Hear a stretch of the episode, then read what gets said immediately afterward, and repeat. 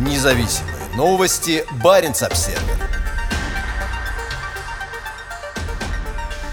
Ведущих критиков Путина из Архангельска разыскивает полиция. «Ко мне в дом ломятся», — сообщил активист Евгений Казаков, когда в дверь его квартиры в Архангельске забарабанили полицейские.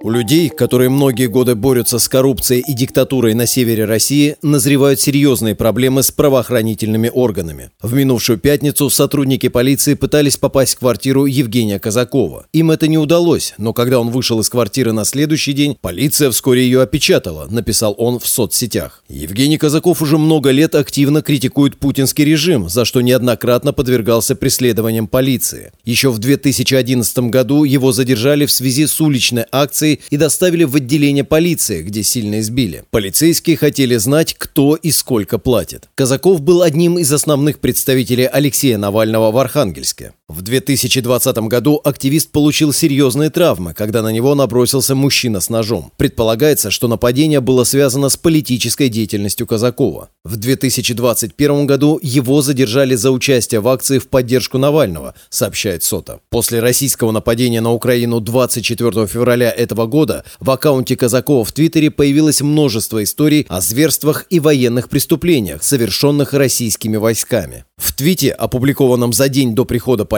Казаков назвал Путина «псиной», которую пора усыплять, а его войну против Украины – тяжелейшим преступлением начала 21 века. По словам Казакова, теперь правоохранители шьют ему дело. Он далеко не первый представитель российского севера, испытавший на себе репрессии становящегося все более тоталитарным режима. Ряд ведущих активистов региона получили серьезные штрафы, были задержаны, а некоторые из них были вынуждены покинуть страну. Весной этого года за два поста в соцсетях на 30 тысяч рублей оштрафовали активиста Дмитрия Секушкина. Также за посты в соцсетях оштрафовали лидера Архангельского отделения политической партии «Парнас» Юрия Щербачева. Ему пришлось заплатить 15 тысяч рублей за дискредитацию вооруженных сил РФ, сообщает СОТА. 9 мая по дороге в Армению был задержан бывший сотрудник штаба Навального в Архангельске израильский фотограф Руслан Ахмедшин. Его обвиняют в оправдании нацизма и принижении роли СССР во Второй мировой войне. «Всем, кто меня знает, такое обвинение должно показаться настоящим абсурдом», написал Ахмедшин в открытом письме из следственного изолятора. Жестокому преследованию со стороны ФСБ также подверглись и несколько бывших коллег Ахмедшина. В конце марта у журналистов Дарьи Порядиной и Александра Пескова прошли обыски, сопровождавшиеся угрозами со стороны полиции. После этого они бежали из страны. Как сообщает СОТА, сейчас Песков объявлен в федеральный розыск. На этой неделе неизвестные повредили машину бывшей соратницы Навального, активистки Ольги Школиной. Я Ольга Школина из Архангельска, обвиняемая по делу ФБК, участие в экстремистском сообществе. Вину не признала, со следствием не сотрудничаю. Войну не поддерживаю. Сегодня ночью повредили мою машину. Порезали три колеса, в трубу залили монтажную пену. Связываю это с моей позиции, написала она в Твиттере. Только через два дня Школина подтвердила, что она с ребенком уехала из страны. Мы транзитом в Латвии, потом дальше. Буду писать. Я не буду спокойно, пока путинский режим ломает судьбы лучших людей России и постараюсь им помогать как могу, написала она.